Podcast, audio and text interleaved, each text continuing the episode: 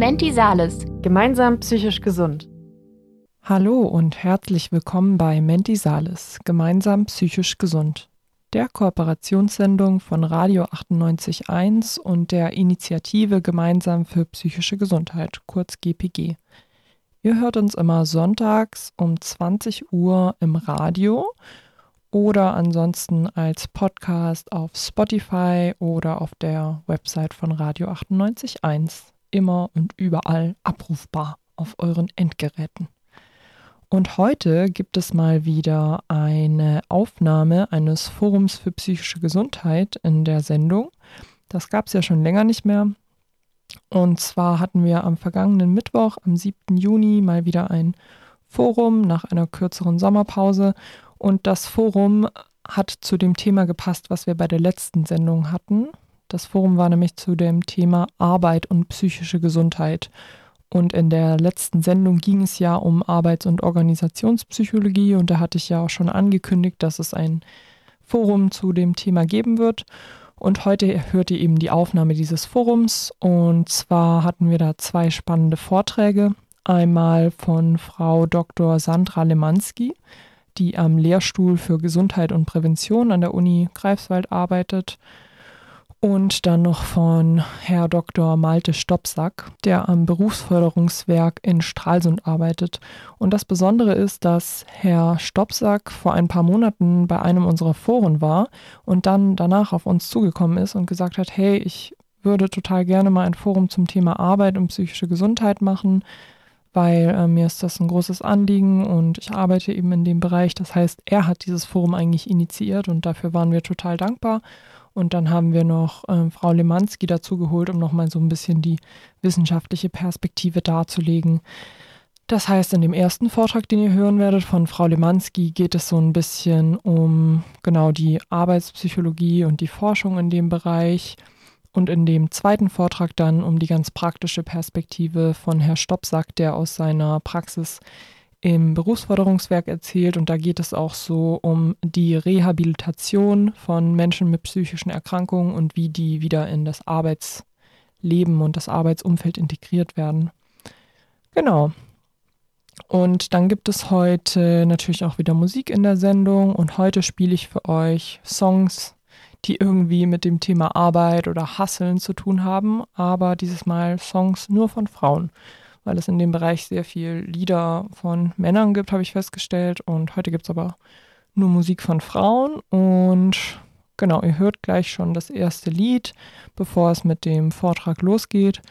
Und zwar Superwoman von Alicia Keys. Viel Spaß! Herzlich willkommen ähm, Thema Arbeit und psychische Gesundheit.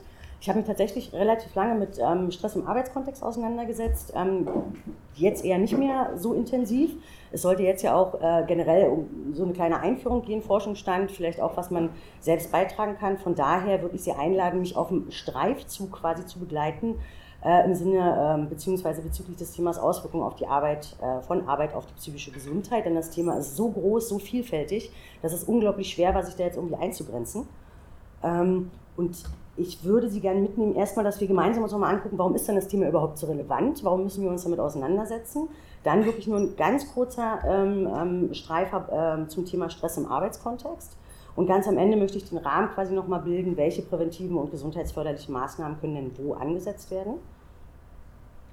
Genau, ich habe Ihnen ähm, bezüglich der Relevanz mal die aktuellsten Daten, die ich finden konnte, mitgebracht. Und zwar sind das von der BARMA und von der AOK die krankheitsbedingten Fehlzeiten und, für, und zwar für das Jahr 2021. Ich habe mich jetzt auch nur auf die ersten vier bezogen und nicht alle aufgezählt und Sie sehen, glaube ich, hier recht deutlich Muskel-Skeletterkrankungen, Platz 1 und an zweiter Stelle stehen die psychischen Erkrankungen.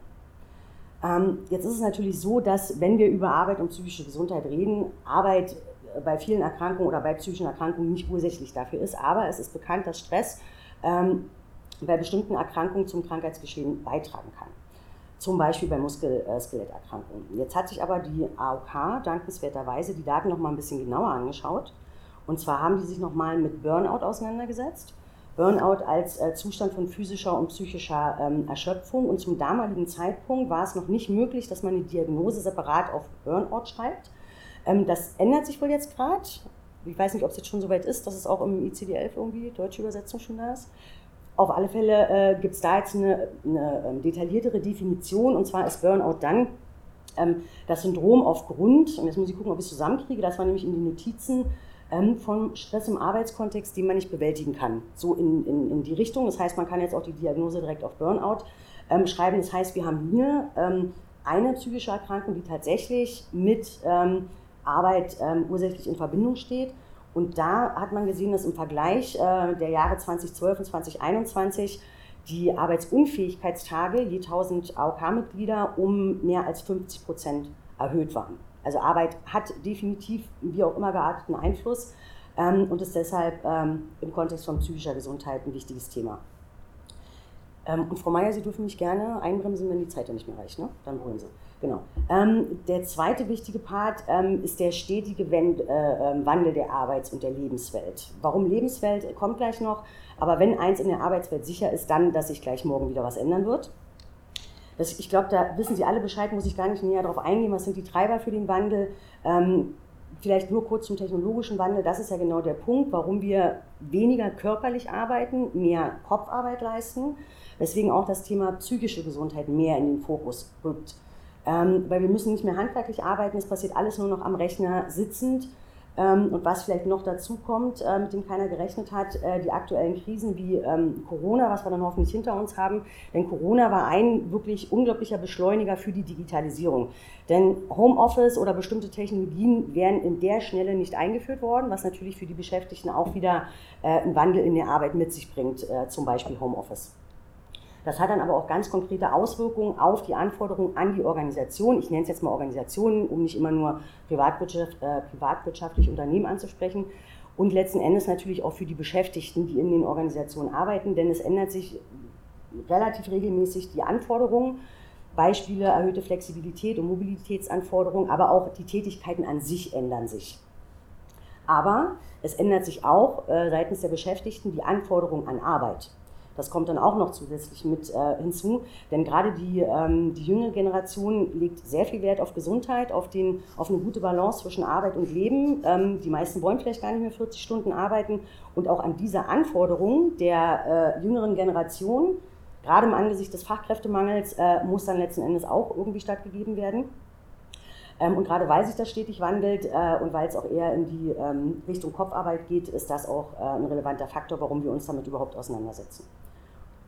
Genau, dann ganz kurzer Exkurs Stress-Arbeitskontext. Ich sehe größtenteils mit ein paar Ausnahmen eher Studierende, die wahrscheinlich aus, aus, ihrem, äh, ähm, aus ihrer Arbeit wissen, dass es zig Stressmodelle gibt, äh, die ganz verschiedene äh, Kontexte ansprechen und Aspekte ansprechen. Im praktischen Arbeiten, im Arbeitskontext, hat man sich auf ein ganz einfaches Modell geeinigt. Ich will nur ganz kurz, dass Sie einen Eindruck haben, weil gerade auch die Sprache im Alltag bezogen auf Stress und in der Wissenschaft doch teilweise sehr unterschiedlich ist.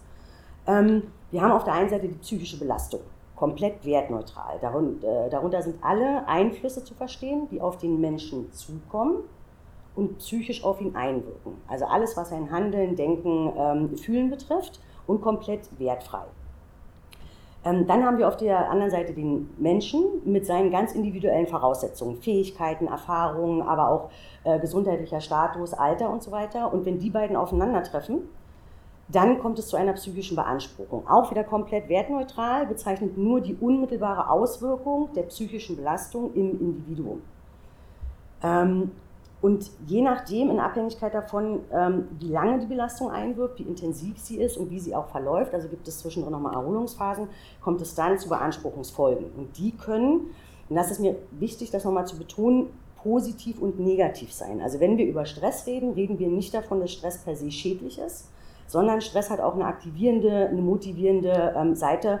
Und genau das sieht man halt auch bei den positiven ähm, Beanspruchungsfolgen. Und zwar, wenn die Belastung ähm, kurz andauert und äh, die Person vielleicht nicht alles weiß, aber das als Herausforderung sieht, das gut bewältigen kann, dann äh, versetzt es die Person in einen anregenden, aktivierenden Zustand, was positiv ist, weil sie lernt was dazu. Ähm, auf der anderen Seite, ähm, wenn die Person zum Beispiel nicht über die Ressourcen verfügt, mit der Aufgabe umzugehen, dann kann es beeinträchtigend sein. Ich nehme jetzt hier mal ein anderes Beispiel und zwar eine sehr eintönige Aufgabe, also eine Unterforderung, die letzten Endes äh, die gleichen Konsequenzen hat. Und das können dann Ermüdungserscheinungen sein, äh, beziehungsweise ermüdungsähnliche Zustände oder Ermüdung selbst. Wenn wir uns das jetzt langfristig angucken, ist ähm, diese kurze Beanspruchung, mal kurz aus der Komfortzone raus, sich mit Sachen beschäftigen, die man vielleicht noch nicht kann, lernen, sich weiterentwickeln, ähm, wichtig für die Gesundheitsförderung. Weil so nur können wir weiterkommen. Und das nicht nur im Arbeitskontext. Auf der anderen Seite ist es dann natürlich so, ähm, dass wenn das nicht funktioniert, ähm, kann es natürlich zu Schädigungen ähm, der Gesundheit kommen. Da reden wir dann von Verdauungsbeschwerden, äh, Beschwerden, Herzbeschwerden, gesundheitliches Risikoverhalten wie Nikotin, Alkohol, Medikamentenmissbrauch, aber auch hin bis äh, Rückenschmerzen, Herzinfarkt und so weiter. Genau, das nur kurz, damit Sie wissen, in welchem Bereich wir uns äh, befinden und mit welcher Theorie hier gearbeitet wird. Und das Schöne, glaube ich, am, äh, an Arbeit und der psychischen Gesundheit ist, dass diese ähm, Befunde oder diese, diese theoretischen Grundlagen und auch alle wissenschaftlichen Befunde immer wieder einfließen in den Prozess und auch in Handlungsempfehlungen. Äh, genau, jetzt aber weiter. Genau, jetzt, damit es ein bisschen konkreter wird, ähm, ich mache nochmal das Bild auf psychische Belastung, wertneutral. Und jetzt hat man über die 60, 70 Jahre, die man jetzt schon im Bereich ähm, Arbeit und psychische Gesundheit forscht, ähm, verschiedene Merkmalsbereiche ausfindig gemacht. Die gliedern sich aber nochmal auf in verschiedene Aspekte. Ähm, und von denen weiß man sicher, dass sie entweder äh, ein Stressor sein können bei einer kritischen Ausprägung. Und mit Stressor meine ich tatsächlich eine Belastung, die zu einer ähm, Stressreaktion führen kann. Einige davon, wie zum Beispiel bei sozialer Beziehung, soziale Unterstützung, kann aber in der gegensätzlichen Ausprägung eine Ressource sein. Also die ganze Thematik, was davon ist jetzt wirklich äh, äh ein Stressor und kann Stress auslösen und was ist aber eine Ressource, ist sehr komplex. Ähm, und da ist man auch noch nicht so weit, dass man wirklich alle einzelnen Beziehungen ähm, aufdröseln kann. Wenn wir uns darüber unterhalten, wenn es um die Arbeitsbedingungen geht, sind wir auch immer im Bereich der Verhältnisprävention. Das heißt, wir versuchen die Rahmenbedingungen ähm, so gesundheitsförderlich zu machen wie möglich. Dann hatten wir aber, wenn Sie sich an die letzte Abbildung noch erinnern, haben wir auch noch den Menschen. Der, ähm, an den muss man jetzt natürlich individuell rangehen und ähm, äh, in der ich mal weiter, Verhaltensprävention, ähm, einfach gucken, dass man ähm, Gesundheits- oder ähm, risikobehaftete Gesundheitsverhaltensweisen nach Möglichkeit vermindert und die gesundheitsförderlichen ähm, fördert. Jetzt soll es aber nicht nur um Prävention gehen, also um Vermeidung von möglichen Erkrankungen, sondern es soll auch immer sowohl bei der Verhältnis- als auch bei der Verhaltensprävention um die Gesundheitsförderung gehen. Und wir haben es vorhin gesehen mit der Vielfältigkeit und dem Wandel der Arbeit ähm, es ist mittlerweile auch nicht mehr wirklich ausreichend zu sagen, wir machen zum Beispiel nur Verhältnisprävention, sondern damit die Beschäftigten, die in der Situation arbeiten und sich immer wieder neu einrichten müssen, müssen die letzten Endes auch bestärkt werden oder befähigt werden, immer besser mit den Situationen umzugehen. Deswegen empfiehlt sich da auch eine Kombination von beiden. Genau, der ganz kurze Rahmen. Viele äh, kennen es vielleicht von Ihnen, ich will auch gar nicht so großartig ähm, darauf eingehen. Ich glaube, Herr Dr. Stopsack, Sie haben davon nachher noch einen Punkt. Ähm, kennen vielleicht viele von Ihnen die vier Säulen, die, wenn man dann noch ein Dach drauf packt und das noch in die Organisation entsprechend integriert, das betriebliche Gesundheitsmanagement ausmachen. Ich möchte jetzt gar nicht so darauf eingehen, außer auf den Punkt Arbeits- und Gesundheitsschutz und da speziell das Arbeitsschutzgesetz, weil das ist tatsächlich eine Regelung, die ist gesetzlich bindend und zwar sowohl für Arbeitgeber als auch für die Beschäftigten. Das ist bei den anderen Säulen teilweise nicht so. Ähm, und mir ist nur wichtig zu betonen, dass dort ganz konkret drin steht, dass der Arbeitgeber dafür verantwortlich ist, dass es ähm, durch die Arbeit keine Gefährdung von Leben oder äh, äh, und physischer und psychischer Gesundheit gibt. Und ähm, er muss die Arbeit äh, bezogen auf mögliche Gefährdung beurteilen. Und da steht auch ab, seit 2013 explizit drin, dass dazu auch die psychischen Belastungen gehören. Dann sind wir nämlich bei dem relativ großen Themenfeld Gefährdungsbeurteilung psychischer Belastung, die verpflichtend durchgeführt werden muss. Und was man auch nicht vergessen darf, es hat nicht nur der Arbeitgeber eine Verpflichtung, sondern auch die Beschäftigten. Sie haben, um jetzt nur mal einen äh, Punkt zu nennen, eine ähm, besondere Unterstützungspflicht, nannte sich das. Und zwar, sie müssen den Arbeitgeber dabei unterstützen, seine Pflichten zu erfüllen. Beispiel Gefährdungsbeurteilung. Der Beschäftigte ist eigentlich verpflichtet, mitzuwirken, denn ohne ihn funktioniert es nicht. Genau, dann ähm, psychische Gesundheit bzw. die Aufrechterhaltung und Förderung ist eigentlich, wenn man mal drüber nachdenkt, ein Erfolgsfaktor für Unternehmen. Denn, was ich glaube ich auch von allein versteht, gesunde Mitarbeiter sind motiviert, innovativ, sie sind gerne im Unternehmen, sie sind leistungsfähig und das wirkt sich natürlich auch auf das Unternehmen aus. Ähm, eigentlich eine Win-Win-Situation, möchte man meinen. Aber wenn man sich anschaut, wie viele Unternehmen tatsächlich im Bereich Gesundheitsförderung oder aber nur in dem verpflichtenden Teil der Gefährdungsbeurteilung unterwegs sind, dann sieht das dann nicht so rosig aus. Ähm, und jetzt kommt das große Aber, denn die praktische Umsetzung kostet entweder Zeit oder Geld. Das wollen viele nicht in die Hand nehmen. Ähm, die Beschäftigten müssen beteiligt werden. Das entspricht auch nicht unbedingt jeder Vorstellung von Unternehmertum. Die Beschäftigten müssen sich aber auch beteiligen wollen. Nur weil es im Sinne der Beschäftigten ist, heißt es noch lange nicht, ähm, dass jeder Juhu schreit, wenn man mit ähm, solchen Maßnahmen ähm, quasi beginnt.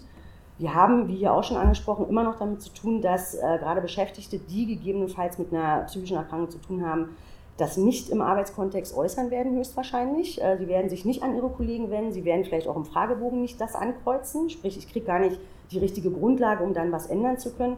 Auf der anderen Seite haben wir sowas Ähnliches auf Seiten der Arbeitgeber, weil diese, äh, diese Scheu davor, sich mit der Psyche des, der Beschäftigten auseinanderzusetzen, dieses, das ist Privatbereich, ich gucke nicht in die Köpfe meiner Mitarbeiter, das, das will ich gar nicht, ähm, da gibt es noch sehr viel Aufklärungsbedarf, dass das eine mit dem anderen nichts zu tun hat. Genau. Und dann vielleicht noch auf der anderen Seite, als, äh, damit es nicht so negativ endet, es gibt mittlerweile aber wirklich viele und gute Unterstützungsangebote. Zum einen auf institutioneller Ebene, ähm, Krankenkassen, Rentenversicherung, das kennen Sie vielleicht alles oder haben Sie schon mal äh, davon gehört. Die kommen auch ins Unternehmen, die begleiten, die beraten. Aber es gibt mittlerweile auch wirklich gute Seiten, wo viel Wissen gesammelt wurde und auch so aufbereitet wurde, dass man dazu nicht Psychologie studiert haben muss.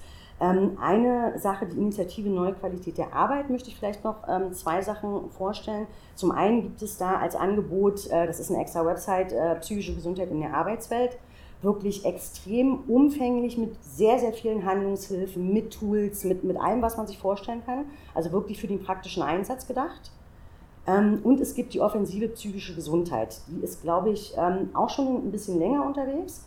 Die hat sich auf die Fahne geschrieben, A, dafür zu sorgen, dass man einfach offener kommuniziert, also auch wieder für eine Entstigmatisierung sorgt. Aber Sie haben auch festgestellt, dass Präventionsangebote oder generell Gesundheitsangebote zur Gesundheitsförderung ähm, nirgendwo gebündelt werden. Also die sind äh, zerstückelt, äh, man muss sie sich mühsam zusammensuchen und Sie haben jetzt tatsächlich 2021, glaube ich, einen Aufruf gestartet, auf den sich auch extrem viele Akteure gemeldet haben und haben jetzt ein PDF-Dokument zusammengestellt mit knapp 390 Seiten, aufgeteilt in vier Themenbereiche, wo man nur Präventions- und äh, Angebote der Gesundheitsförderung oder Stärkung, Wiederherstellung findet ähm, und die entsprechenden Ansprechpartner dazu. Das soll auch nochmal besser aufgearbeitet werden, ähm, aber das dient einfach dazu, dass auch der Bürger nicht in seiner Rolle als Beschäftigter, sondern als Bürger sich tatsächlich auch, wenn Bedarf da ist, an die entsprechenden Einrichtungen wenden kann.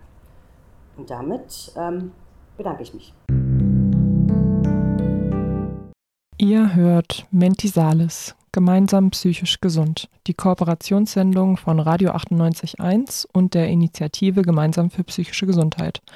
Heute mit einer Aufnahme von unserem Forum für psychische Gesundheit, das am 7. Juni stattgefunden hat. Und gerade habt ihr den Vortrag von Dr. Sandra Lemanski gehört, die am Lehrstuhl für Gesundheit und Prävention in Greifswald arbeitet zum Thema Arbeit und psychische Gesundheit. Und jetzt gibt es gleich den Vortrag von Herr Dr. Malte Stopsack, der am Berufsförderungswerk in Stralsund arbeitet und was ähm, erzählen wird zu seiner Praxis in der Reha von Menschen mit psychischen Erkrankungen, aber auch in der Wiedereingliederung in den Beruf. Warum dieses Thema? Ich wollte schon immer mal eine marxistische Vorlesung halten, bin aber nie dazu gekommen, deswegen müssen Sie das heute aushalten. Der Mensch verwirklicht sich in seiner Arbeit. Arbeit ist ein ganz wesentlicher Faktor im äh, Leben. Man verbringt mit seinen Arbeitskollegen mitunter mehr Zeit als mit seiner Familie. Und deswegen ist natürlich Arbeit ganz wesentlich. Es gibt, man findet dort Freunde, Kollegen, man findet dort aber natürlich auch Feinde. Man findet dort auch Probleme. Das ist also ein ganz wesentlicher Bestandteil und auch ein ganz wesentlicher existenzieller Bestandteil, weil er ja natürlich dafür äh, sorgt, wie bin ich finanziell ausgestattet, was kann ich mir leisten, etc. pp. Anderes Thema. Oder warum dieses Thema? Erwerbstätige weisen äh, oder mit einer psychischen Störung weisen ein niedrigeres Arbeitseinkommen. Wir sehen also, dass Menschen mit einer psychischen Störung da finanziell schlechter äh, gestellt sind. 50 Prozent der Menschen mit einer chronischen psychischen Störung sind ohne Erwerbstätigkeit und rutschen dann natürlich sozial auch mitunter ab. 20 Prozent arbeiten in einer Werkstatt für behinderte Menschen. Und wenn man mal so schaut, 43 Prozent aller gesundheitsbedingten Frühberentungen sind inzwischen auf eine psychische Erkrankung zurückzuführen. Es ist die Hauptursache, nicht die muskuloskeletalen äh, Erkrankungen, sondern die psychischen Erkrankungen. Und daran sieht man, wie wichtig dieses Thema volkswirtschaftlich ist, aber dass das natürlich dann für die Person einen ganz, ganz wesentlichen Einfluss hat. Und deswegen ist so der Bereich, was macht man denn mit Menschen, die aufgrund ihrer psychischen Störung ihre Arbeit nicht mehr so richtig oder auch gar nicht mehr ausüben können. Was ist das? Und das ist so ein Bereich, den habe ich in meinem Psychologiestudium eigentlich nicht großartig äh, kennengelernt, den habe ich nicht in der Ausbildung äh, kennengelernt. Das war immer so ein Thema, ja, ja, das wissen wir irgendwie, aber was, das dann, was man machen kann, welche Unterstützungsmöglichkeiten bestehen, das war nicht so vorhanden. Hier nur mal ein Beispiel. Äh, Vorbehalte bei Bewerbung. Wenn man jetzt mal einen somatisch Erkrankten, in dem Fall war das ein Sehbehindertenbewerber für unterschiedliche Jobs, Küchenhilfe, Altenpfleger, Dolmetscher und Bürokaufmann äh, nimmt, dann waren die Anerkennungsraten in diesen Bereichen die Küchenhilfe und Altenpflege nicht so gut, weil ja da die Sehbehinderung durchaus eine relevante Einschränkung da ist. Aber in anderen Bereichen, Dolmetscher und Bürokaufmann, konnte man sich gut vorstellen. Auf der anderen Seite, wenn man es jetzt sieht, für einen depressiven Bewerber, dann konnte man durchweg sehen, dass da die Akzeptanz wesentlich niedriger war. Also Depressive in dieser Studie haben definitiv Nachteile auf dem Arbeitsmarkt, wenn es bekannt ist. Und selbst bei solchen Jobs wie Bürokaufleute, was definitiv möglich ist, sind da deutliche Hindernisse da. Man könnte auch dann im Bereich der Stigmatisierung denken. Woran liegt das? Natürlich liegt das daran, dass mit einer psychischen Störung auch gewisse Einbußen einhergehen. Das heißt so im Reha-Sprech negatives Leistungsvermögen. Und ich habe hier das mal aus den Leitlinien für die sozialmedizinische Begutachtung entnommen. Konzentration, Reaktion, Anpassungsvermögen. Ähm, man darf keine pädagogischen, sozialen, therapeutischen Tätigkeiten gegebenenfalls ausführen. Publikumsverkehr ist auch immer so etwas schwierig, Zeitdruck, äh, Schichtsystem. All das sind so Risikofaktoren, die genannt werden und Berufe, für die dann Depressive beispielsweise nicht mehr vernünftig geeignet sind. Das ist also das, was dann auch in der Beurteilung, in Begutachtung geschaut wird. Das schließt natürlich auch eine Menge aus und stellt eine Schwierigkeit dar. Aber, und das ist ganz wichtig und das darf man nie vergessen, es geht auch immer darum, wie ist der Verlauf einer psychischen Störung, wie schwer ist es, wie chronifiziert, welche Komorbiditäten bestehen, welche Ressourcen haben Personen entwickelt und wie stellt es sich im Augenblick dar. Und deswegen, ich habe schon viele Gutachten gelesen, die dagegen verstoßen haben, man darf nicht aufgrund einer Diagnose äh, sagen, ein Beruf sei nicht möglich, sondern muss das immer ganz individuell daran festmachen wenn Sie so ein Gutachten mal bekommen sollten, aus unterschiedlichsten äh, Gründen, versuchen Sie sich ein Zweitgutachten, ein Drittgutachten zu organisieren, das ihr verstößt gegen Ihre Persönlichkeitsrechte. Deine Einschub, gesundheitliche Beeinträchtigung, das ist auch so etwas, was ich in meiner Arbeit jetzt äh, gerade so im Berufsförderungswerk auch äh, sehen durfte. Es gibt die psychische Störung, die schlägt sich dann im körperlichen nieder und dann gibt es dann auch Schwierigkeiten, das sind die sogenannten psychosomatischen Beschwerden. Aber es gibt eben auch die somatischen Erkrankungen, die Schmerzerkrankungen, die dazu führen, dass man, weil man nicht mehr das tun kann, was man vorher wollte, dass man dann eine psychische Störung darauf entwickelt, diese somatopsychischen Erkrankungen. Und allein schon der Begriff somatopsychisch ist in der Gesellschaft wesentlich weniger bekannt ist aber in der Genese von psychischen Störungen, gerade in einem gewissen Klientel, ein ganz wesentlicher Faktor. Und dann natürlich gibt es die multisystemischen Erkrankungen, die sich sowohl psychisch als auch somatisch niederschlagen. Und da muss man auch jeweils beide Seiten deutlich behandeln. Die Frage ist, ob es überhaupt zwei Seiten gibt. Man muss den gesamten Menschen sehen. Und äh, wir hatten es ja gerade schon so, äh, Corona ist vorbei. Nein, es ist nicht vorbei.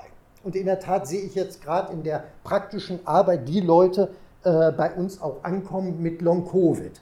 Leute, insbesondere jetzt kommen die Leute aus dem Gesundheitssystem, die dann in der äh, Corona-Krise gearbeitet haben, die äh, dann sehr schnell sich infiziert haben, dann noch versucht haben durchzuhalten und die jetzt unter stärksten Einbußen, unter Fatigue, und ähnlichen äh, Leiden, die eine Belastbarkeit haben, die bei weitem nicht mehr dem entspricht, was sie vorher hatten.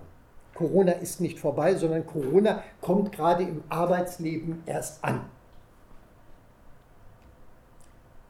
Ich habe schon gesagt, Schmerz ist auch etwas ganz Wichtiges. Schmerz ist wichtig für die Entwicklung von psychischen Störungen und Schmerz ist auch wichtig für den Behandlungserfolg im Rahmen der Rehabilitation und für eine Teilhabe am Arbeitsleben.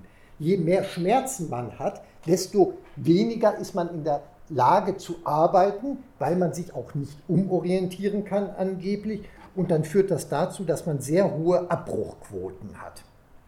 Hier auch mal so ein Beispiel von unserer eigenen Einrichtung. Teilnehmende mit Schmerzstörung haben so, das sind jetzt Zahlen noch aus der Corona-Krise, vielleicht ein bisschen äh, über, äh, erhöht gewesen. Äh, so 40 Prozent hatten äh, damals von den Schmerzpatienten und Patientinnen hatten eine Belastbarkeit unter drei Stunden je Arbeitstag und sind eigentlich für den Arbeitsmarkt nicht mehr zu nehmen. Und das macht auch etwas mit denen. Deswegen ist es ganz wichtig, dass man auch diesen Bereich Schmerzerkrankung und deren Auswirkungen auf die Psyche im Arbeitskontext sieht. Hier auch nochmal eigene Zahlen, äh, dass Schmerz eine eigene Dimension ist im Verhältnis zu äh, psychischen äh, anderen Symptomen, aber natürlich die Belastungen gleich sind. Arbeit und psychische Störung, geht das überhaupt? Selbstverständlich. Auch wenn es da große Vorbehalte gibt, selbstverständlich geht es. Und Paradebeispiel Marshall Linehan, die mit der dialektisch-behavioralen Therapie ja eine sehr wegweisende Therapie äh, gegründet hat, äh, die ist selbst psychisch krank gewesen. Oder hier ein äh, Buch, welches, glaube ich, Anfang des Jahres erschienen ist von äh, auf Reisen, äh, ist eine Psychiaterin mit einer bipolaren Störung, die auch dann sehr eindrücklich schildert, wie sie dann im Arbeitskontext sich öffnen konnte gegenüber Vorgesetzten und es dann äh, geschafft hat, trotz der psychischen Störung weiter zu arbeiten. Also auch in einem Bereich, wo viele dann sagen, nein, auf keinen Fall mit Personalverantwortung, in keinen, äh, oder in keinem Fall irgendwie in der Fürsorge von anderen. Es ist möglich und es ist auch gut. Auch so ein Punkt, ja, mit psychischen Sachen, da kann man sich ja schön berenten lassen, das geht ja ganz schnell und dann äh, läuft das. Und äh, das ist überhaupt nicht so. Gerade Menschen mit einer psychischen Störung leiden extrem darunter, dass sie nicht mehr arbeiten können, dass genau diese Verstärkung fehlt. Sie fühlen sich noch wertloser, noch weniger gebraucht als ohnehin schon. Und das führt dann dazu, dass die psychischen Beschwerden sich noch verstärken. Und deswegen sind solche Sätze wie jetzt vom Arbeitgeberverband auch Anfang des Jahres gesagt, wir brauchen mehr Bock auf Arbeit, einfach fatal. Gerade in dem Bereich. Der Bock auf Arbeit ist da. Das Können ist oftmals das Problem. Und da ist eben auch, sind die Anforderungen der Arbeitswelt nicht immer so gegeben, dass man dann direkt in der Arbeit durchsteigen Kurz nur ein Einschub, weil man es immer zeigen muss. Im Rahmen der Rehabilitation gibt es dann auch ein eigenes Klassifikationssystem, nicht so wie ECD-10 oder ECD-11. Das ist die internationale Klassifikation der Funktionsfähigkeit, Behinderung und Gesundheit. Da geht es darum, dass hier die gesundheitlichen Probleme stehen, Körperfunktionen und Strukturen, dazu gehören auch die psychischen Störungen. Aktivitäten, was kann man machen und wie kann man eben teilhaben. Teilhabe ist das Wesentliche. Wie kann ich am sozialen Leben teilhaben? Wie kann ich am beruflichen Leben teilhaben? Und das wird natürlich dann ergänzt mit dem, was man als Person mitbringt, aber auch was die kontextualen Faktoren sind. Es gibt auch gerade so im Reha-Bereich deutliche Unterschiede zwischen den Behandelnden und den Teilnehmenden, was so wichtige Faktoren sind. Und da gibt es äh, zum Beispiel solche Sachen, kränkende er, äh, Erfahrungen am Arbeitsplatz. Da würden sagen ja die Behandelnden immer, das ist ein ganz wichtiges. Aber es gibt auch viel äh, oder ganz andere Themen, die Menschen umtreiben. Und da ist insbesondere die negativen Erfahrungen am Arbeitsplatz, Mobbing, Bossing, aber auch Folgeprobleme, Wohnbedingungen, Mobilität, äh, zu versorgende Kinder, Haustiere. Das sind die Dinge, die die Menschen auch umtreiben. Und was passiert, wenn ich eh schon nicht mehr die Energie habe während der Arbeit? Ich stecke die Energie in die Arbeit und wenn ich nach Hause komme, kriege ich nichts mehr hin. Das läuft eine Weile gut, das sorgt dann aber auch noch innerhalb der Familie für Probleme, das sorgt dann dafür, dass sich dann die Symptomatik wieder äh, verschlimmert. Das ist so ein äh, stetig sich verstärkender Teufelskreis. Wie kommt man dabei raus? Ich spreche jetzt im Weiteren insbesondere über den Bereich, wenn Arbeitsstellen bedroht sind und oder schon verloren gegangen sind. Und da gibt es eben die berühmten und hoffentlich nicht berüchtigten Leistungen zur Teilhabe am Arbeitsleben. Das heißt, wie kann man erhalten, wie kann man drinbleiben? Also erste Sache ist immer, wie kann man trotz eines gesundheitlichen Problems den Arbeitsplatz erhalten, das Ausscheiden verhindern oder wie kann man dann, wenn man ausgeschieden ist, wieder dauerhaft eingegliedert werden.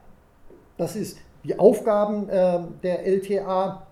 Hier nochmal so eine Folie, wo das dann auch äh, steht, was es für einzelne Leistungen äh, gibt, will ich jetzt nicht im Genauen drauf eingehen.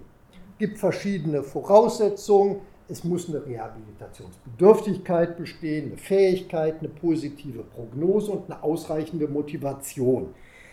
All diese Sachen braucht man auch nicht unbedingt, sondern die können auch im Verlauf getestet werden.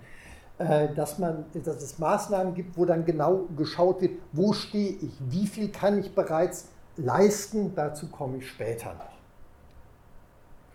Hier auch mal Zahlen zur Entwicklung im Reha-Bereich. Und da sieht man schön, Ausgaben für medizinische und sonstige Leistungen sind im Reha-Bereich deutlich gestiegen, 2006 bis 2021.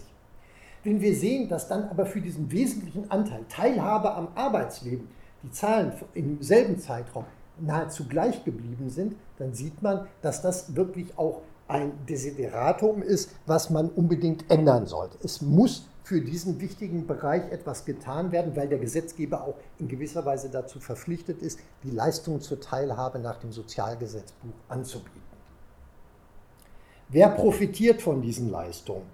Das sind ungefähr 2 zu 1 Männlein zu äh, Weiblein und das verteilt sich dann auf solche Sachen wie Erhaltung äh, des Arbeitsplatzes, das sind diese gelben äh, Sachen, aber auch solche Sachen, wie kann ich dann mit meinen aktuellen Fähigkeiten weiterhin in einem anderen Job leidensgerecht untergebracht werden? Was passt zu mir?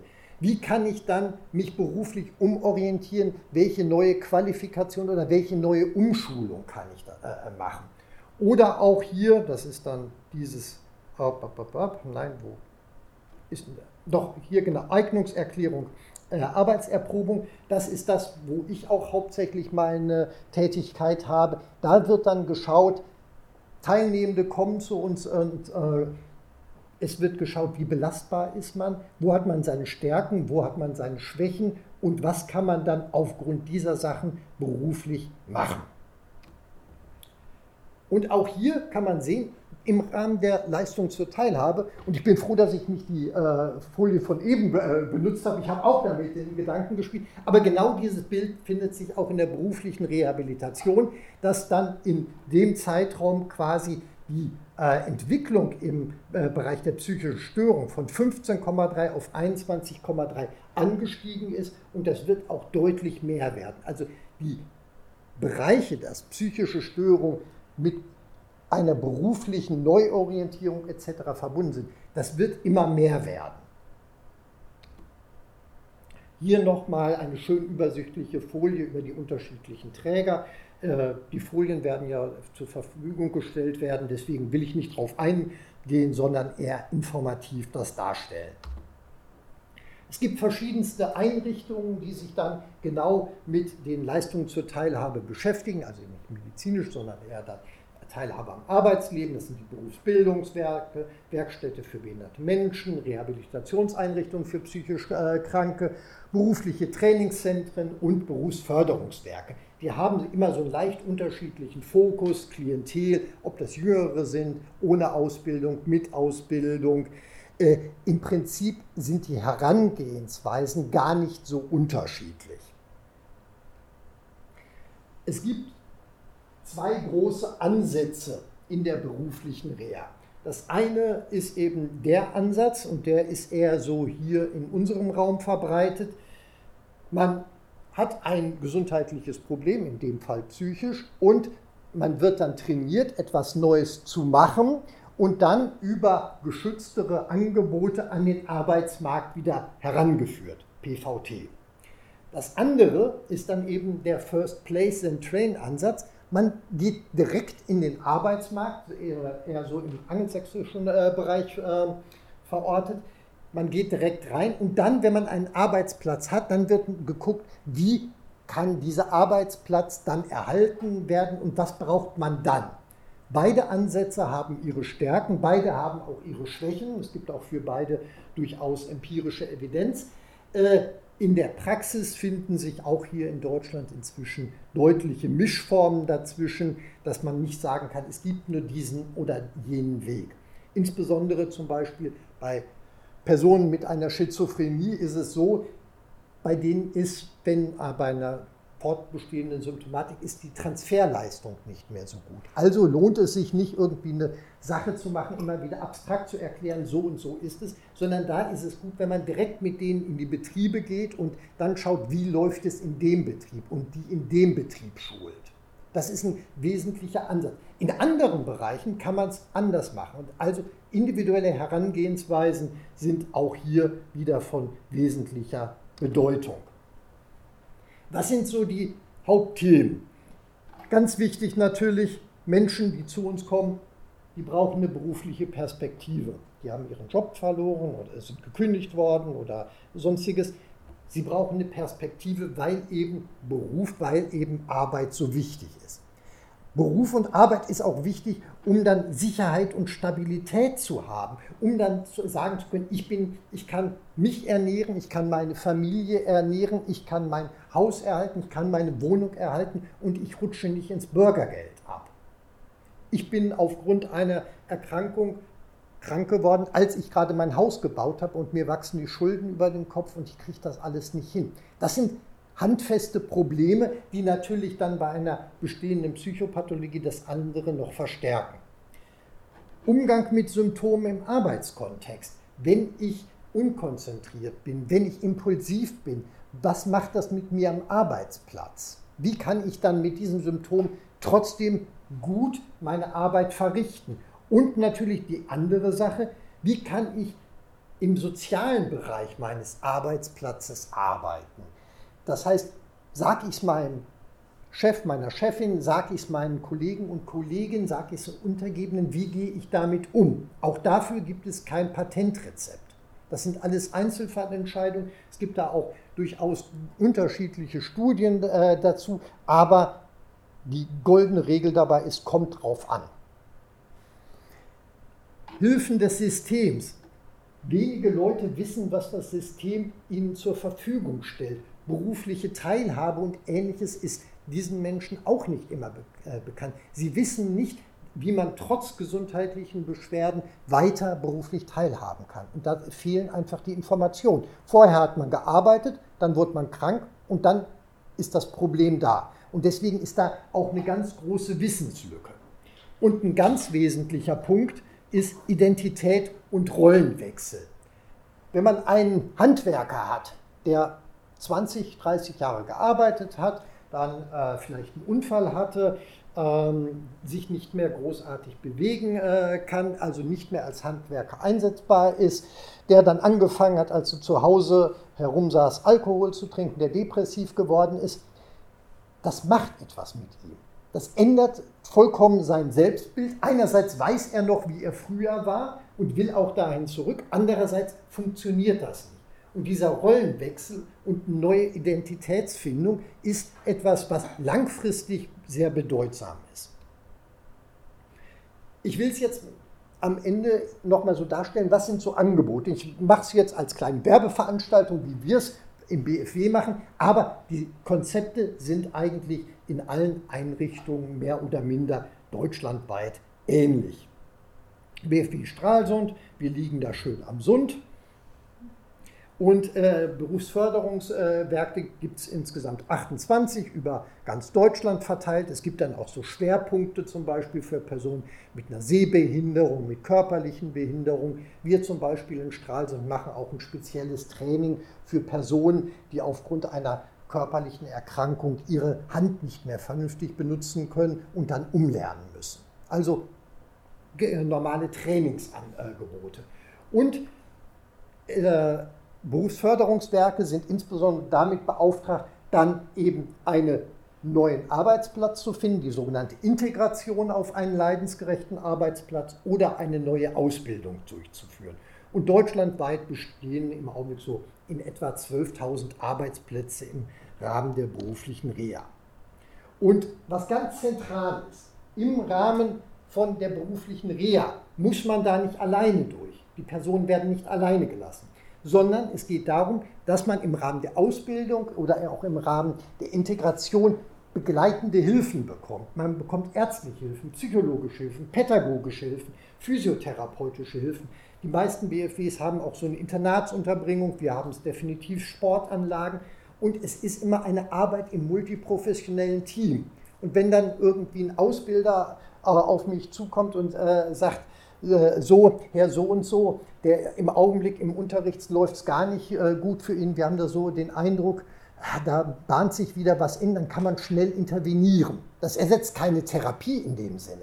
Aber es ist eben etwas, was dann psychisch A stabilisiert und natürlich für einen Ausbildungserfolg oder für einen Integrationserfolg ganz wesentlich ist.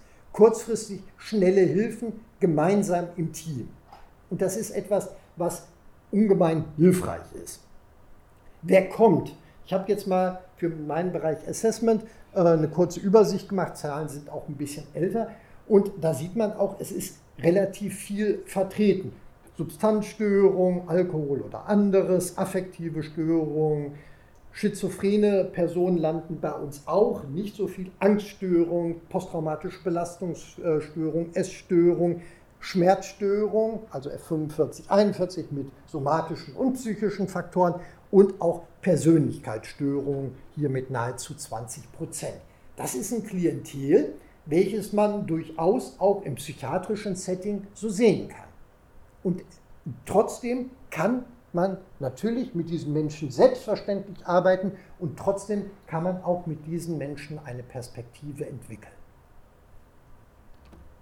Psychopathologie auch hier äh, nochmal dargestellt. Die Psychopathologie ist definitiv vorhanden und unterscheidet sich auch nicht so sehr von klinischen Stichproben. Das heißt, man kann selbst bei einer noch bestehenden Psychopathologie, kann man trotzdem überlegen, in diesen Prozess der beruflichen Teilhabe einzusteigen. Welche Angebote gibt es bei uns? Auch wirklich nur als Beispiel, weil es anders äh, wo ist das sogenannte Reha-Assessment. Da wird eben geguckt, wo steht man im Augenblick, was kann man machen, wie hoch ist die Belastbarkeit, liegt sie unter drei Stunden, dann ist man für den Arbeitsmarkt nicht mehr geeignet, ist man so im Mittelding drei bis sechs Stunden oder die berühmten sechs Stunden und mehr. Welche Fähigkeiten hat man, von denen man gar nichts wusste?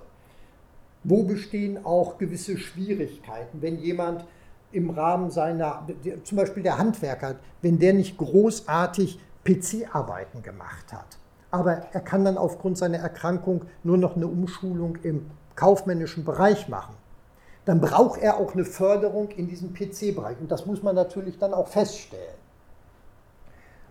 Im Prinzip geht alles um die Frage, wohin soll der Weg mit welchen Hilfen gehen. Und es ist nicht so, dass dann Leute irgendwo hingeschoben werden und gesagt, mach mal das und das, sondern es geht natürlich immer darum, wie sind die Fähigkeiten und wo sind die Neigungen und wo ist der Willen der jeweiligen Person. Wo will jemand hin? Anderer Bereich Integration, das ist dann der Bereich, der auch im Augenblick bei uns immer stärker nachgefragt wird. Das sind diese sogenannten Fördermaßnahmen für Menschen mit einer psychischen Minderbelastbarkeit. Da geht es darum, man kommt aus seiner psychischen Krise, es geht einem schon deutlich besser, man hat auch seine Therapie vielleicht äh, angefangen oder auch schon beendet, aber wenn man dann versucht zu arbeiten, merkt man, es geht noch nicht so gut. Man hat noch Konzentrationsprobleme, man ist noch nicht so stressresistent, all das läuft noch nicht so. Und deswegen gibt es diese Fördermaßnahmen, in denen man dann über längere Zeit, bei uns sind es äh, dann Module von vier und dann fünf Monaten, also insgesamt neun äh, bis zehn Monate, wo dann äh, langsam geguckt wird, äh, wie man die Belastbarkeit im Arbeitskontext hin steigern kann, wie man dann auch die Förderung hinbekommt, um sich dann in andere Bereiche wieder einzufinden und wie man dann auch ganz praktisch über Praktika sich wieder im Arbeitskontext ausprobieren kann, ohne dass man dann beruflichem Stress ausgesetzt ist. Man hat dann keine Schwierigkeiten mit Verträgen. Es wird finanziert dann eben über den Leistungsträger, Rentenversicherung, Arbeitsagentur und ähnliches. Man ist also da abgesichert. Und man kann dann gucken, was geht. Und man hat immer dieses gesamte Netz im Hintergrund. Es geht also da um eine Stabilisierung und ein Training, um dann wieder auf dem ersten Markt ganz normal teilhaben zu können. Vorbereitung ist dann auch so etwas, dass man schaut, was fehlt noch für eine Ausbildung, Training von solchen äh, Sachen, die man lange vernachlässigt hat, diese schulischen Kompetenzen. Die Leute bei uns sind eben nicht 20, sondern die sind dann mit 30er, mit 40er, wir haben sogar Leute über 60. Dass dann einiges von dem weg ist an Schulwissen, was für eine Ausbildung gebraucht wird, ist auch normal. Und dafür gibt es auch Fördermaßnahmen. Steiger, äh, Steigerung der Belastbarkeit, aber auch solche spezifischen äh, Sachen, wie gehe ich mit einer Dyskalkulie um? Wie kann ich meine Legasthenie in den Griff bekommen, dass ich dann trotzdem teilhaben kann? Sprachunterricht, gerade so im Migrantenbereich ist das jetzt natürlich auch ein zusätzliches Thema. All das ist möglich und wird auch angeboten. Qualifizierung, wir bei uns im Hause haben dann als Spezialgebiete Wirtschaft, Verwaltung, IT und Technik und Elektro, auch anderes ist möglich. Da ist es dann wirklich, die Personen machen bei uns zweijährige Ausbildung. Vorher vielleicht noch eine Vorförderung und dann haben sie eine neue Ausbildung in der Tasche und die Übernahmequoten sind hervorragend. Aber während der gesamten Ausbildung steht wieder dieses gesamte Netz unserer Einrichtung hinter Ihnen, dass dann der Ausbildungserfolg gesichert werden kann. Wird das Ganze auch? Ja. Also, berufliche Teilhabe funktioniert. Sehr viele Menschen kommen wieder in äh, die Arbeit. Äh, sie sind nicht nur kurzfristig wieder im Arbeitsmarkt, Sie sind langfristig im Arbeitsmarkt. Ich möchte nicht verschweigen, es gibt auch die Fälle, wo man dann aufgrund der Chronizität sagt, eine Berentung auf Zeit ist dann der Weg oder dann eben auch äh, eine Berentung endgültig ist dann auch ein äh, Befund. Aber die allermeisten Leute kommen wieder in Arbeit und auch langfristig. Es wirkt dadurch, dass man wieder eine Aufgabe hat, nicht nur für die Teilhabe am Arbeitsleben, sondern es sorgt auch für eine, zu einer psychischen Stabilisierung und es sorgt auch für Wohlbefinden. Es ist volkswirtschaftlich kosteneffektiv. In der Forschung findet man allerdings nicht so viel dazu, weil gerade in diesem Bereich berufliche Reha die Studienlage aus den Vereinigten Staaten, aus äh, Großbritannien nicht unbedingt immer eins zu eins übertragbar ist auf Deutschland mit seinem spezifischen Sozialsystem. Da gibt es eben zu deutliche Unterschiede. Deswegen ist da auch ein deutlicher Forschungsbedarf, dass da mal drauf geschaut. Und in den S3-Leitlinien für psychische, für chronische psychische Störungen, muss ich genau äh, sein, da wird auch nochmal ganz klar gesagt, es geht ganz wichtig darum, Ausbildung und Teilhabe, das ist für die langfristige Prognose sehr wichtig. Und Insofern, ich hoffe, dass ich in diesem Vortrag so ein bisschen dafür werben konnte, berufliche Teilhabe. Es ist wichtig. Es ist wichtig für körperlich Erkrankte, es ist wichtig für psychische Erkrankte und es bestehen diese Möglichkeiten. Leider ist viel zu wenig dafür bekannt und zum Abschluss möchte ich mich dann für Ihre Aufmerksamkeit bedanken. Menti Sales. Gemeinsam psychisch gesund.